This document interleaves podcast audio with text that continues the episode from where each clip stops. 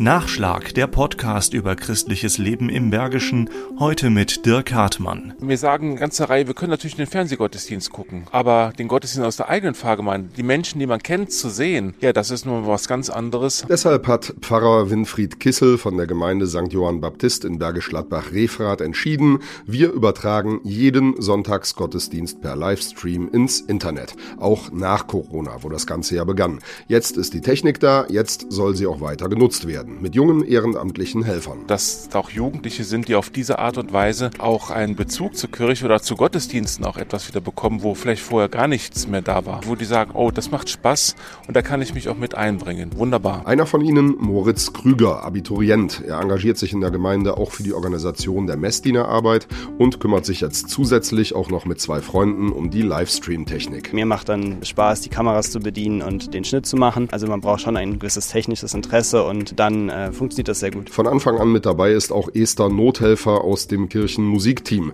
Im März 2020 hat sie die kurzfristige erste Übertragung mit privater Hardware, Laptop, Webcam, alles irgendwie zusammengesucht, schon miterlebt. Nach einem halben Jahr gab es dann die Gemeinde eigene Technik. Jetzt ist auch ein Real Life, einige Zeit nach der Messe, noch im Netz Standard. Manche Leute, die gucken sich trotzdem den Livestream an, obwohl sie im Gottesdienst waren, um zu gucken, ob man sie sieht. Oder unsere Musiker, die gucken sich hinterher alle an, ob sie mal mal im Bild waren.